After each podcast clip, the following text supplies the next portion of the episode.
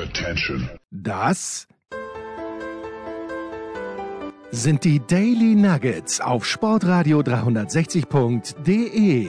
Selten golden und ganz sicher nicht täglich, aber wir haben uns stets bemüht.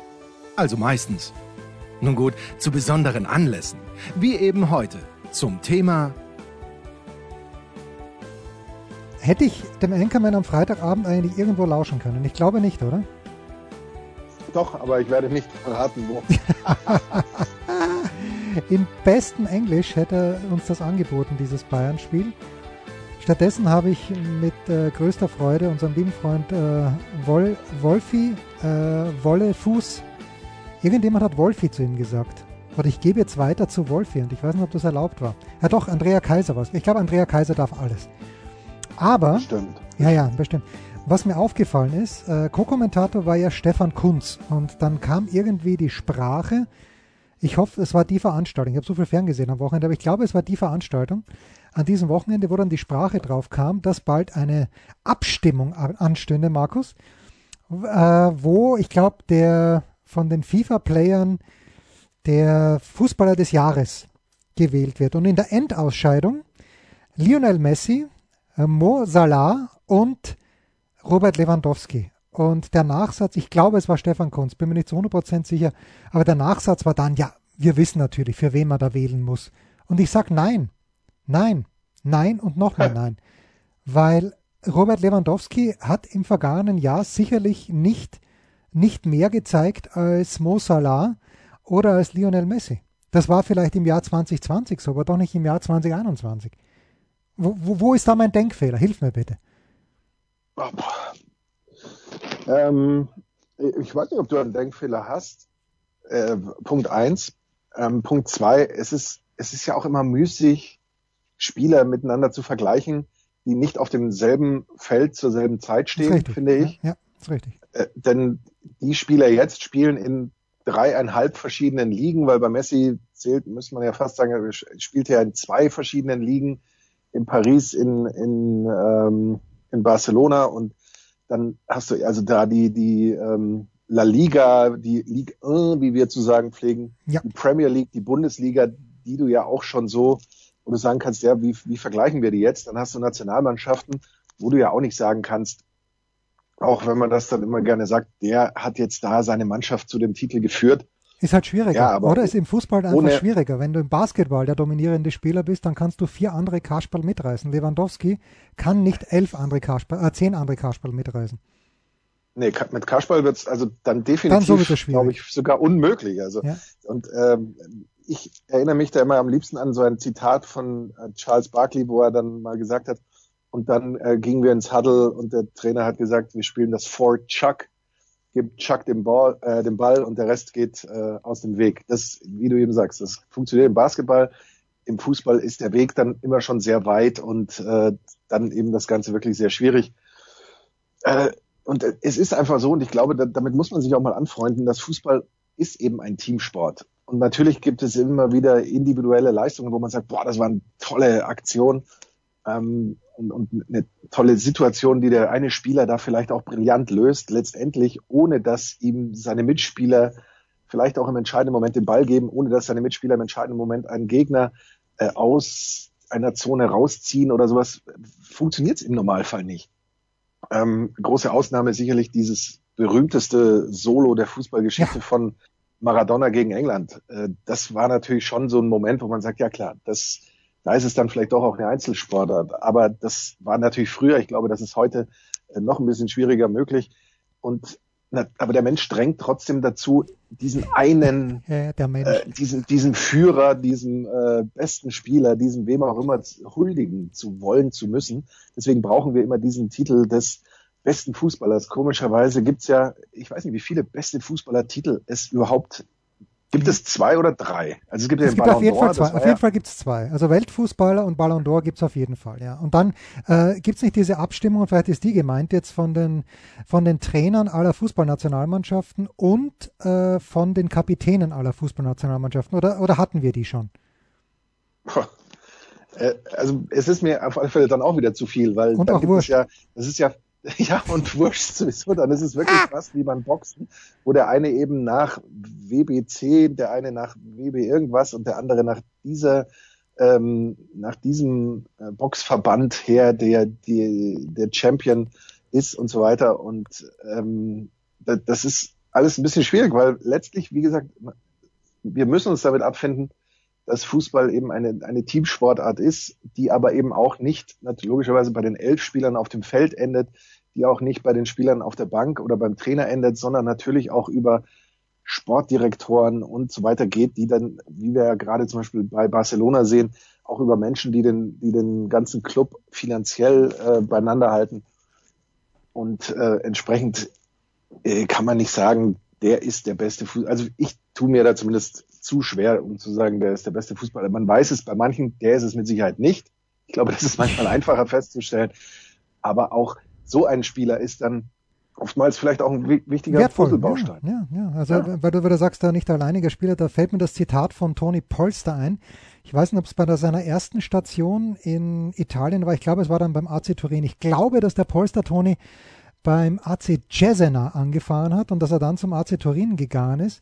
Und da gibt es ja das goldene Zitat äh, von ihm, dass sich äh, seine Mannschaft zu neunt, also in, nein, zu zehnt dann inklusive Tormann hinten reingestellt hat, äh, auf den Ball einen kleinen Zettel draufgepickt haben, den Ball nach vorgedroschen haben und auf dem Ball ist draufgestanden, Toni, mach was draus.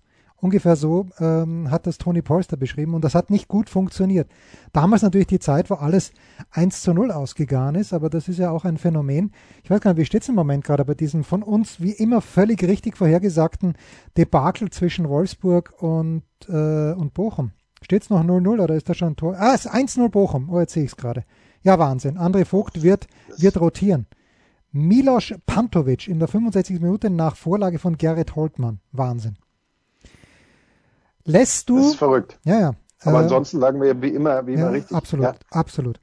Äh, vor allen Dingen auch mit dem Auswärtssieg von Gladbach, den wir beide hatten am Freitagabend. Ich glaube, wir hatten dieses Spiel gar nicht. Haben wir es in der Ach doch, doch, wir hatten es in der Auswahl. Doch, wir hatten es natürlich. Ja. Wir hatten es natürlich. Ich glaube, ich habe sogar unentschieden getippt.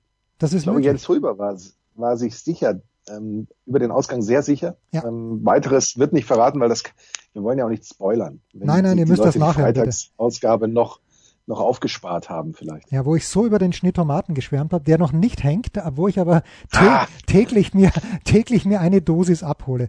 Mit diesen das, das wollte ich gerade wissen. Funktioniert ja, er auch, wenn großartig. er Nein, er steht. Oder musst du dann irgendwie über den nein, über nein. den äh, Boteneingang oder über den äh, wie heißt das dann immer so schön nur für Mitarbeiter Eingang. Musst du darüber an den Schnitt-Tomat oder kannst du ganz öffentlich von vorne ran trotzdem? Man kann von vorne ran, es ist großartig. Äh, es ist großartig. Steht er auf einem Podest? Er steht auf, wenn du es genau wissen möchtest, äh, er steht auf 500 Blatt Kopierpapier äh, und, oh, und das auch das, das auf dem Schreibtisch äh, und es ist fantastisch. Allein dieses Geräusch. Klassische Studentenbude. Ja, ja. Jetzt äh, manche sagen auch Bruchbude. Aber ich bin ja mittlerweile fast wie der Pavlosche Hund. Wenn, äh, wenn, wenn ich dieses Klingeln nur höre von meinem Schnitttomaten, da muss gar keine Schnitte rauskommen, läuft mir schon das Wasser im Mund zusammen. Ist der komplett mechanisch oder ja. wird er an Strom angeschlossen? Nein, ist komplett mechanisch. Ist der beleuchtet? Wie muss ich mir den vorstellen? Ja, leider ist er nicht beleuchtet. Also ist dieses Klingeln tatsächlich ein mechanisches ja. Klingeln oder ist das so Nein, ist mechanisch. Äh, in einer Form verstärkt oder, oder elektronisiert oder alles, alles mechanisch. Also wenn die Apokalypse kommt, der Schnittomat wird dich am Leben erhalten, weil er wird funktionieren. Ja, also der, die äh, Apokalypse wird ja kommen. Also es gibt ja viele Leute, auch in meinem Bekanntenkreis, die sich auf das Blackout vorbereiten äh, die auch gewissen Theorien anhängen und äh, dann jetzt nicht mehr ganz so eng in meinem Freundeskreis sind. Aber ich habe ja vor kurzem gelesen, dass äh, es war, glaube ich, erst jemand, dann, wenn die Apokalypse kommt, sind sie wieder eng in deinem Freundeskreis, weil sie dich ja dann, sie mich dann über, sorgen können. Aber naja, das, dazu habe ich dann gleich noch eine Frage. Ja, es ist gar nicht. Ich habe nur gerade, also nicht gerade, aber vor einem Monat oder sowas, äh, einen Artikel gelesen mit jemandem, der sich mit der Stromversorgung zum Beispiel in Österreich sehr gut auskennt, äh, sich auch beruflich dort auskennt und der meinte, dass es gar nicht mal so unwahrscheinlich ist, dass es wirklich mal zu einem Blackout kommt. Weil die Netze halt manchmal an den Kapazitätsgrenzen sind und wenn es drüber hinausgeht, dann ähm, könnte Bill Gates uns auch noch den Strom abdrehen, nachdem er uns alle gechippt hat. Wahnsinn eigentlich. Ist in den Chips eine Notstromversorgung ja, integriert? Ja, wir leuchten dann alle. die, die andere Frage, wie lange und, würde so ein Blackout dauern? Wenn ja, jetzt der, der Strom, das, das, das Stromnetz tatsächlich zusammen bräche. Ja, woher soll ich das wissen? Wie lange würde das dauern? Was wäre so, was wäre so die Hausnummer? Eher Stunden, eher Tage, eher Wochen, Monate, ja. Jahre, Jahrzehnte? Wie, wie, wie lange würden wir es überleben? Äh, also Problem Kommunikation, Problem ähm, das wäre kein Problem. Das wäre eigentlich eher, eher gut. Eher angenehm. Ja, das, das Positive wäre, Twitter würde nicht funktionieren. Zumindest haben wir für eine Zeit lang hier in Deutschland so gesehen äh, angenehm. Äh, ich habe relativ viel Hundefutter zu Hause. Ich weiß nicht, wie das da mit dem Wasser ist, aber ich habe, glaube ich, auch noch Wasser unten, dass ich dem Hund so einchecken könnte. Und äh, ich, ich, ich ahne zwei, drei Tage. Würde ich, würde ich, glaube ich, schaffen. Wäre unangenehm, aber würde ich schaffen. Ähm, wie werden, wie bereiten sich deine Ex-Freunde auf diese Apokalypse Mit Transformator, mit Generator, mit Generator, nicht Transformator, sondern oder ist Transformator oder Generator? Generator. Generator. Wie viel, wie viel Sprit haben Sie für diesen Generator, also, damit der wie lange läuft? Ich, ich sag mal so, so, dass ich kaum in der Lage war, diesen Generator aufzuheben. Es muss aber also vollgetankt gewesen sein. Aber meine Frage an meine Ex-Freunde ist ja, seid ihr auch dann technisch in der Lage, dieses Teil an euer Stromnetz im Haus anzuschließen? Ja, weil ich fürchte, da äh, kriege ich ein wahrscheinlich als best als bestmögliche Antwort. Im Zweifel eher nö. Ja, das, das ist tatsächlich möglicherweise ein Thema. Äh, und eben die, die äh, Versorgung mit Sprit. Also die Tankstelle wird ja dann auch ja. nicht mehr funktionieren. Das ist ja auch mit elektrischen Pumpen. Dann äh, habe ich also Sprit im Tank, habe ich dann noch Reservekanister? Wenn Müsste ich haben. Ja, wenn ja, die muss ich ja dann äh, auch immer mal wieder durchmachen, denn wenn das jetzt ein Dieselgenerator ist, dann habe ich da vielleicht Dieselpest irgendwie, wenn da zu lange der, der oh. Sprit drin ist und, äh, und sich nicht, äh, ja, nicht austauscht sozusagen. Bei Benzin, ich glaube, das, das geht schon, kann man länger äh, lagern, aber irgendwann ist das auch nicht mehr so viel wert vielleicht. Und eben, welche, welche Menge muss ich da bevorraten? Darf man vor allem, man darf ja gar nicht so viel bevorraten, wie man da wahrscheinlich müsste. Also das ist sicherlich auch ein kleines äh, Problem. Das heißt eigentlich, die, der Trend geht ganz klar zum Dörrfleisch und Dörrobst. Weil ich glaube, da kommst du mit, mit ohne Strom noch am längsten klar. Weil wofür willst du den Strom benutzen? Für die Tiefkühltruhe, in der du die ganzen Sachen einlagerst, inklusive was, der Leichen Keller. Was ist das beste Dörrobst? Obst? Oder was, was erfreut deinen Gaumen mal ganz theoretisch, wenn du dich von Dörrobst ernähren müsstest, worauf würde ich habe vor kurzem erst eine neue Entdeckung gemacht. Ich meine jetzt auch nicht ganz so spektakulär, aber du zuerst. Welches Dörrobst würdest du? Rosinen gelten auch. Also welches Dörrobst würdest du präferieren? Ich dachte gerade, ich werfe einfach nur diesen Begriff in den Raum und damit ist gut, nee, dass nee, ich mich nee, jetzt auch noch so erklären muss. Nee, du musst ähm, spezifisch werden. Ich bin da, ich bin da gar nicht so firm, muss ich ganz ehrlich sagen. Mir würde, mir würden Pflaumen einfallen. Ja. Pflaumen, Pfirsiche ja. und Rosinen, ja. Ich habe vor kurzem erstmals und vor kurzem meine ich irgendwann im letzten Jahr mal ähm, getrocknete Mango, großartig. Aber leider, oh. leider ein bisschen süchtig machend. Eben weil sie so großartig sind und das ja, das ist dann natürlich schwierig, wenn du nur 14 Packungen zu Hause hast äh, und äh, aber die, die, die 13 innerhalb von 10 Minuten runterkaust, aber getrocknete Mango großartig hat. Wie lange reicht das Hundefutter für deinen Hund, dass du immer so bevorratest? Circa. Naja, gut, also das ist natürlich ein kleines Luder, mein Hund. Und ich muss das Hundefutter, das Trockenfutter, weil sie, diese Diva, ähm, weigert sich manchmal, äh, das ohne Wurst, also ich, ich schneide immer ganz, ganz klein bisschen Wurst rein, weil sonst findet sie das Essen nicht attraktiv genug. Aber ich glaube eine Woche. Das ist aber nicht viel. Naja, Entschuldigung. Dann habe ich nicht. Ja, Entschuldigung. Dann habe ich, dann habe ich wenn nicht. die Apokalypse länger als eine Woche dauert. Ja, dann, dann habe ich nicht Dieselpest, sondern habe ich Hundefutterpest. Dann, dann, dann wird es arg knapp, ja. Ja, es ist richtig. Vielleicht sollte ich ein kleines bisschen Hundefutter bunkern. Man weiß es nicht. Kurze Pause. Was gibt es Neues? Wer wird wem in die Parade fahren? Wir blicken in die Glaskugel. Hat Julian Nagelsmann, am weitesten. Hat, hat Julian Nagelsmann der die Umstände des Freitagabends nicht verantwortlich machen wollte, und zwar vor dem Spiel, hat er nach dem Spiel die Umstände für den Ausgang 1 zu 2 verantwortlich gemacht. Nein, aus, aus meiner Sicht nicht. Nein, er hat nur gesagt, das war eine äh. unnötige, oder aus seiner Sicht war es eine unverdiente Niederlage, aber das sagt ja noch nichts über die Umstände, finde ich. Genau, also er hat ja nie gesagt, äh, da war nicht mehr drin oder irgendwie sowas. Er hat ja gesagt, dass gerade auch die, die Startelf ähm, schon eigentlich sehr ordentlich war. Weltfußballer. natürlich nicht der so viel nach, Fußballer nachlegen konnte. Zum Beispiel, dass er von der Bank natürlich nicht so viel nachlegen konnte, aber hat dann auch ähm, über über den ähm, Wanner heißt er, glaube ich, ne? Äh, über den möchte ich gleich sprechen. gesagt. Über den möchte ich und, gleich sprechen. Ähm, hat hat ansonsten das nicht als Ausrede genommen. Wir haben auch schon mal drüber gesprochen, dass es generell nicht sehr erfolgsversprechend und eher unprofessionell ist, wenn man immer so nach Ausreden sucht und sich zu sehr von äußeren Einflüssen irgendwie ähm, ja dreinreden abhängig macht oder, oder die eben zu sehr mit, äh, mitreden lässt. Ähm, interessant fand ich vor allem ähm, dann Adi Hütter zu hören, der auch gesagt, wir haben ja auch ähnliche Probleme. Wir haben auch ähm, zwei Spieler mit Corona, dann zum Beispiel der, wie du ja äh, das herausgestellt hast, Stevie. Stevie Liner, ich habe immer, Liner, ich habe nie Stevie Liner gesagt übrigens, aber er sagt auch Stevie Liner. Äh, der kam ja auch erst nach langer Verletzung zurück. Moment, wer, wer, wer sagt auch Stevie Liner? Wer, äh, Adi, Adi Hütter. Adi, Adi Hütter, okay, na bitte. Dann, dann ist er sagt auch äh, Stevie Liner. Ja. Und ähm, und so weiter. Also das ähm, und Netz zum Beispiel war ja, glaube ich, auch länger verletzt. Also ähm, da hat er so gesagt, also diese Probleme gab es auch. Also es gab nicht nur Kimmich bei den Bayern, der lange draußen war, oder oder jetzt äh, Süle, der angeschlagen gespielt hat, sondern eben bei Gladbach, die hatten da schon auch so ihre Sorgen.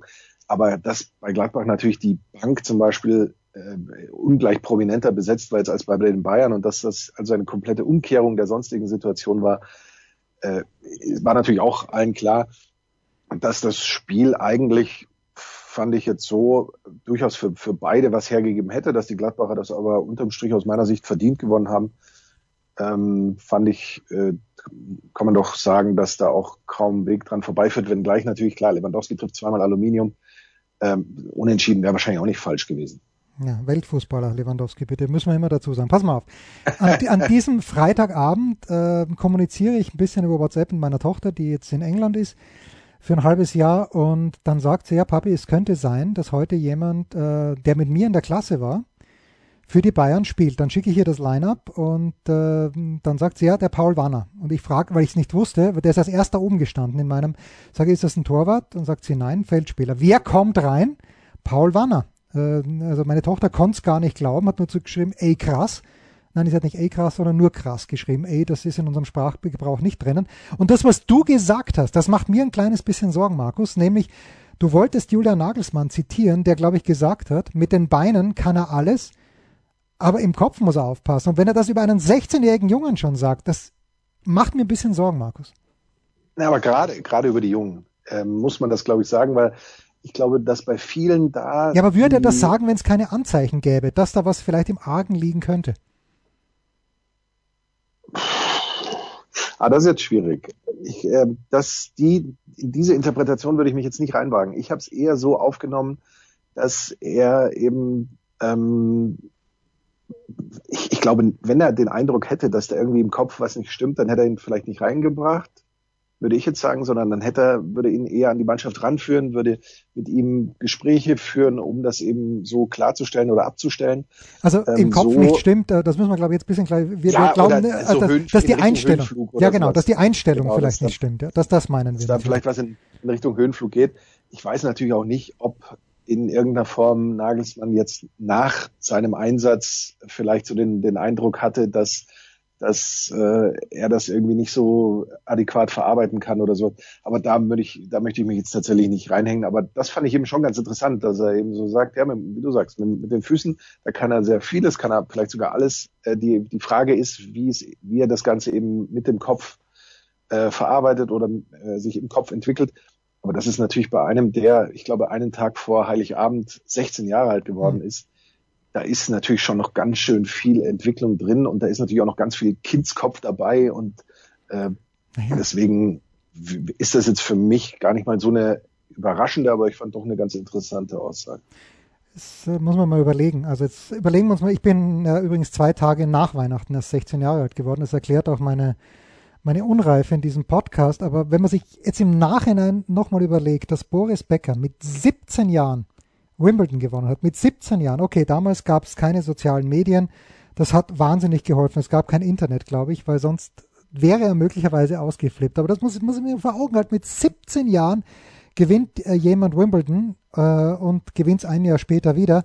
Aber das ist nach wie vor für mich, damals habe ich es nicht kapiert, weil alle, alle, es gab ja damals schon Journalisten, die gesagt haben, ja Wahnsinn, mit 17, unglaublich. Und ich mir gedacht, naja gut, der ist jetzt ein Jahr älter als ich, äh, zum Zeitpunkt, als er es gewonnen hat, oder zwei Jahre warte mal, 85 war ich im Sommer, nee, er war drei Jahre zu diesem Zeitpunkt, weil ich bin erst spät. Äh, und aber ja, what's the big deal? Aber jetzt wird mir erst völlig klar, wo man selbst Kinder hat, die in diesem Alter sind oder waren, was das bedeutet. Und dass Becker nicht komplett ausgeflippt ist, das ist ja nach wie vor wahrscheinlich die größte Leistung von Jon Tiriak. Das nur nebenbei. Ja, aber du musst ja auch, finde ich, mal sehen, was, was wird denn so im Allgemeinen aus, aus dem Teenie-Star an sich? Hab ich was? Es was, gibt ja so viele, ja es gibt ja so viele Teenie-Stars, die, die komplett abdriften, die komplett äh, in, in eine, wenn man so will, falsche Richtung in irgendeiner Form gehen, ja, gerade so aus dem Schauspieler oder eben auch Musikbereich. Ähm, insofern ist ist es schon immer, glaube ich, ganz besonders wichtig, in jungen Jahren dann ähm, den, den ja, Kopf äh, als, als das zentrale Element irgendwie anzusehen, glaube ich. In der, also jetzt in der Ausbildung und in der Betreuung und so weiter. Naja, absolutely yes. Und das meine ich ja mit Jon Tirek, der ihn da beraten hat äh, das, äh, und, und auch geschützt hat. Mit seinem rumänischen, mit, äh, nee, das wäre jetzt, das wäre jetzt nicht korrekt, aber mit seinem, sagen wir mal, mit seinem rauen Charme. Mit seinem rauen Charme. Äh, ja. Dann auch immer, immer zur Seite genommen hat. Ja, ja, ja. Und wie man, wie man hört, ihn auch in schwierigen Zeiten immer wieder unterstützt hat. Ja, also, Paul Warner mit den Bayern 1 zu 2. Du hast dann, wenn ich mich richtig erinnere, und ich kann mich an kaum etwas erinnern, auch noch das Topspiel am Samstagabend zusammengefasst. Und ich meine, das ganze Spielglück, das Eintracht Frankfurt gegen Ende der Hinserie gehabt hat, hat sich gegen Frankfurt, gegen die Eintracht gewendet oder hat sich Dortmund am Ende des Tages, Wolle Fuß, unser lieber Freund, und ich glaube auch äh, Lothar Matthäus haben beide gemeint, naja, gar nicht mal unverdient, dass die Dortmunder das gewonnen haben.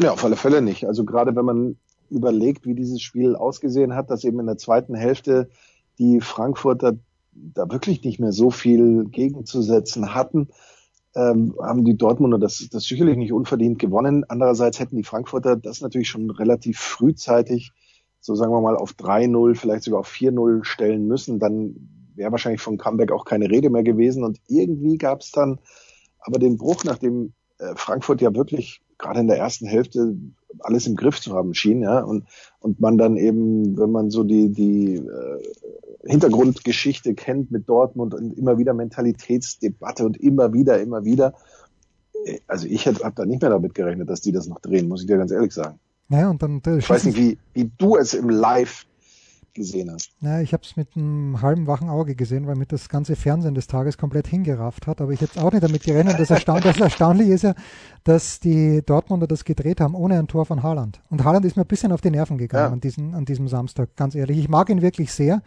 Und ich wünsche mir, naja, natürlich wäre es schön, wenn er in der Bundesliga bliebe, aber ich würde ihn natürlich am allerliebsten bei Barcelona sehen, die, da sind wir wieder, die sich ihn aber unter keinen Umständen leisten können. Ich weiß nicht, wie sie sich, wen haben sie sich gekauft? Äh, den Torres haben sie sich gekauft, oder frage ich mich auch, wie geht das? Coutinho ist weg, aber äh, bin mir sicher, dass Torres ungefähr gleich viel verdient wie Coutinho, wenn nicht sogar mehr. Aber gut, vielleicht kam er ablösefrei, das weiß ich nicht, aber ja, da würde ich Haaland am liebsten sehen, meinetwegen auch irgendwo in der Premier League.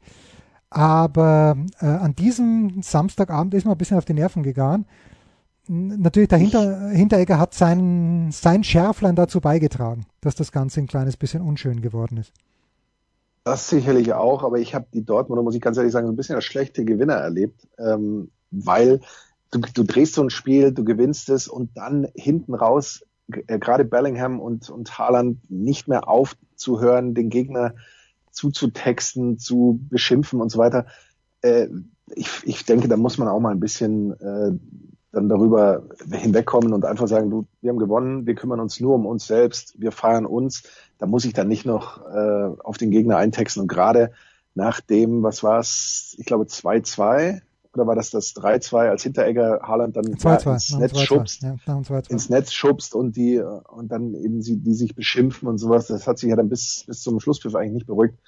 Ähm, war mir auch too much, muss ich jetzt ganz ehrlich sagen. Das sagen wir doch, ganz ehrlich in dieser Und äh, zu, zu Barcelona, das ist ein total kompliziertes Konstrukt, wenn ich das richtig mitbekommen habe. Und ich bin mir sicher, dass ich auch nur äh, einen Bruchteil davon gecheckt habe. Es ist wohl so, dass äh, Barcelona für jede Millionen, die sie sparen, ähm, eine Viertelmillion ausgeben dürfen. Okay. Nach aktuellem Stand. Also wenn du, sagen wir mal, einen Spieler, der 10 Millionen verdient, aus deiner Gehaltsliste streichen kannst, weil du ihn verleihst, verkaufst, rausschmeißt, was auch immer, dann kannst du eben, ähm, wo waren wir gerade? Bei 10 Millionen, dann kannst du eben für zweieinhalb Millionen äh, einen, einen oder einen Spieler holen, der zweieinhalb Millionen verdient. Und das Ganze wäre dann unter den Lizenzvorschriften der spanischen Primera Division noch äh, vermittelbar. Wie man jetzt den Torres geholt hat, das war wohl so ein ja, Konstrukt, das so äh, eben Ratenzahlung äh, beinhaltet, das beinhaltet, dass es äh, Spieler bei Barcelona gibt, bei denen man bei den Verträgen ähm, und auch bei dem Torres-Vertrag übrigens eine ähm, Gehaltsstaffelung bastelt, die eben die Hauptlast dieser Gehaltssumme äh, weil das wird ja, sagen wir mal, wenn ich jetzt über vier Jahre unterschreibe und ich bekomme 10 Millionen pro Jahr, haben wir also 40 Millionen im Jahr. Ich bekomme aber nicht jedes Jahr 10 Millionen, sondern ich bekomme im ersten Jahr von mir aus nur vier? drei Millionen ja, ja. und oder vier, äh, im zweiten von mir aus auch vier und dann bekomme ich eben die restlichen Millionen dann in den Jahren drei und vier und vor allem im vierten Jahr fast alles äh, was dann möglicherweise in vier Jahren wieder zu einer Explosion führt. Aber so, so denkt man eben im Fußball und im Spanischen hat man den Eindruck noch mehr, ja, das, das werden wir dann schon richten bis dahin und bis dahin sind wir das sowieso wieder in ruhigeren Fahrwassern. Aber das ist schon auch wieder eine, eine ganz schön äh, heftige Konstruktionsweise, mit der Barcelona versucht, äh, ja, so wie es eben auch ihr Präsident gesagt hat, sowas, wir sind wieder da, äh, so eine Mentalität äh, heraufzubeschwören und nach draußen zu kommunizieren, die aber bei genauem Hinschauen eben auf ganz dünnem Eis sich nur bewegt. Und da bin ich schon mal sehr gespannt, ob das tatsächlich gut geht. Also jetzt gerade äh, für, für das, ich weiß ja nicht, ob sie jetzt im Januar schon groß äh, wieder äh, auffahren werden, weiterhin oder dann eben spätestens im Sommer, wo sie wahrscheinlich ja dann wirklich, wie du sagst, Haaland oder oder vielleicht auch Mbappé irgendwie ins Visier nehmen wollen, angeblich. Ähm, also das sind schon Konstrukte, dann wird eigentlich Angst und Bange. Hm. Das, kennen wir ja von den Verträgen, die die Miami Marlins gerne abgeschlossen haben. Backloaded, sagt der Amerikaner, glaube ich, gerne dafür. Also geben sie oder gaben sie damals Giancarlo Stanton, ihrem besten Schläger, einen Vertrag, jetzt ich, ich habe die genauen Zahlen nicht, aber die Idee dahinter war so, ein Acht-Jahres-Vertrag über 160 Millionen Dollar aber in den Jahren 1 und 2 verdient er halt jedes Jahr wirklich nur 5 Millionen und das Kalkül der Florida Marlins oder der Miami Marlins war dann natürlich okay. Nach den zwei Jahren traden wir ihn dann zu den Yankees und die übernehmen dann die Kohle. Das ist im Fußball mhm. nicht ganz so leicht, aber im amerikanischen Sport, diesem bösen, bösen amerikanischen Sport, geht das manchmal so. Äh, Markus? Ja, da ist das eigentlich ja, ja fast gang und gäbe. Ne? Also wenn ja, ich mich so richtig erinnere, auch NBA oder eben Baseball oder sowas, die, die Verträge sind fast immer gestaffelt und äh, haben dann in den letzten paar Jahren immer brutal hohe Gehaltssummen, ähm, wo man sich dann auch fragt, wie das dann genau gestemmt wird. Aber äh, es scheint ja im Normalfall gut zu gehen. Ja, ja die Chefin der Kohle im Gegensatz zu Barcelona. Wir machen eine kurze Pause oder vielleicht machen wir eine etwas längere Pause, denn was der Anchorman natürlich nicht mehr auf dem Zettel hat, es ist Sonntag, also es ist Montag im Daily, wir küren einen oder eine Mitarbeiterin der Woche. Ein Fallrückzieher von der Mittellinie? Ein Skiflug über einen Viertelkilometer? Oder einfach nur ein sauber zubereitetes Abendessen? Unser Mitarbeiter, unsere Mitarbeiterin, unser Darling der Woche. Also eigentlich müssten wir Thomas Wagner als Mitarbeiter der Woche nominieren. Eigentlich müssten wir Thomas Wagner jede Woche Immer. als Mit Mitarbeiter der Woche nominieren, weil er hat geschuftet wie ein Tier in Adelboden. Er wird am, am Donnerstag in der Big Show darüber Auskunft geben. Es gab ein kleines bisschen Backlash, äh, weil wir uns, glaube ich, nicht, nicht äh, exakt genug ausgedrückt haben in der Big Show 541, aber dazu mehr. Es ist nicht Thomas Wagner. Darf ich voran, äh, voranpreschen, Markus, oder möchtest du?